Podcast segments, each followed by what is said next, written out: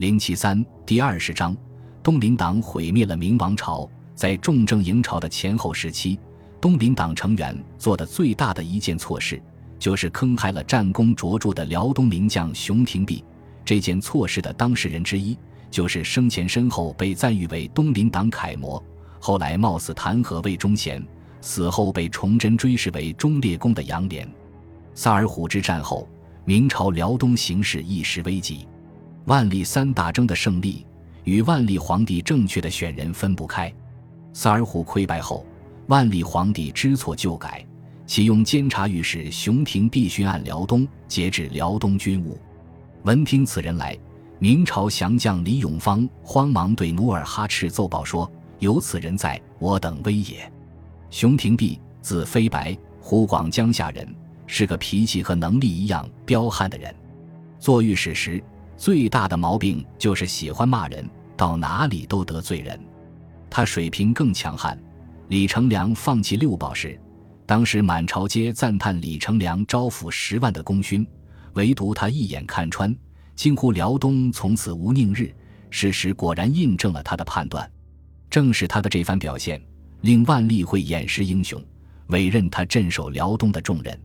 熊廷弼到任后不负所托，先整顿军纪。把萨尔浒之战中临阵脱逃的李如柏下狱，逼得李如柏上吊谢罪，继而单骑闯辽东，勘察抚顺军情，在努尔哈赤的地盘上上演了一番英雄虎胆。此举使他对辽东军情了然于胸，继而大刀阔斧，提出了先守后战的思想，一面加强防务，一面大搞人民战争，派大量游击队进入努尔哈赤统治区搞破坏。双管齐下，果然奏效。熊廷弼到来后，努尔哈赤未敢有轻举妄动。熊廷弼乘机修缮工事，招抚流民，选练精兵，整军备战。萨尔浒战败后，士气低落的明军一下子风纪大振。此时的努尔哈赤尚无生产能力，专靠劫掠为生。熊廷弼此举等于卡了他的喉咙。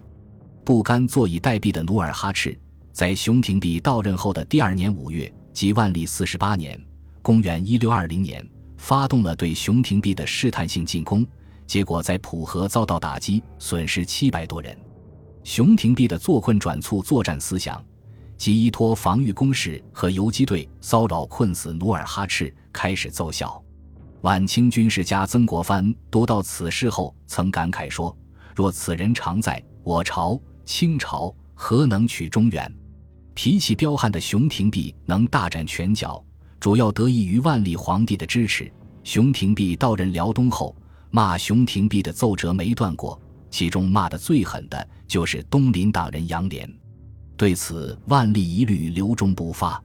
七月，万历去世后，攻击熊廷弼的奏折再次满天飞，失去靠山的熊廷弼黯然去职。然后就是东林党廉政标兵袁英泰接班。用兵沈阳、辽阳两场打败，将熊廷弼苦心打下的家底败得精光。这只是熊廷弼悲剧的开始。沈阳沦陷后，天启元年（公元1621年）七月，熊廷弼得以复职，以辽东经略的身份再次主持辽东防务。这次他的阻力更大，辽东当地的十五万军队都集中在巡抚王化贞手中。熊廷弼能调动的部队不过五千人，到任后的熊廷弼很快就被王化贞彻底架空。王化贞的想法和熊廷弼完全相反，他主张收买努尔哈赤左右，里应外合，主动出击，迅速歼灭努尔哈赤。不但这样想，他还这样做，拉拢了努尔哈赤身边的降将李永芳。谁知道努尔哈赤将计就计，利用李永芳策反了王化贞身边的亲信将军。次年正月十八日，在确定熊廷弼被架空后，努尔哈赤再次发动了大规模进攻，将之前满嘴跑火车的王化贞打得全军覆没，里应外合，一举拿下广宁城。幸亏熊廷弼带五千士兵阻击断后，才保护着当地十几万边民以及王化贞本人撤入山海关，免遭敌人屠杀。事后，明王朝不分青红皂白，将两人一起下牢狱。熊廷弼之所以眼睁睁看着王化贞胡搞，不是他没能耐，实在是王化贞后台太硬，他的作诗就是东林党的托塔天王叶向高。两次交恶，东林党第一次被骂走，第二次被陪绑。东林党真是熊廷弼的眉头。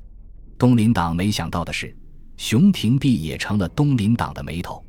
天启四年（公元1624年）四月，东林党在与魏忠贤阉党的争斗里已是下风，多名同僚遭排挤，要害部门也被魏忠贤亲信把持。刚直的杨涟决定冒死一搏，弹劾魏忠贤。结果反被天启皇帝下狱，魏忠贤决定彻底肃清东林党。此时被关押在牢狱里的熊廷弼就是最好的由头。结果魏忠贤兴起辽案，和东林党对骂了一辈子的熊廷弼被东林党、杨涟等人全成了他的同伙。之后东林党多人被迫害致死，魏忠贤权倾朝野。被东林党坑了两次的熊廷弼。反倒成了东林党覆灭的导火索。本集播放完毕，感谢您的收听，喜欢请订阅加关注，主页有更多精彩内容。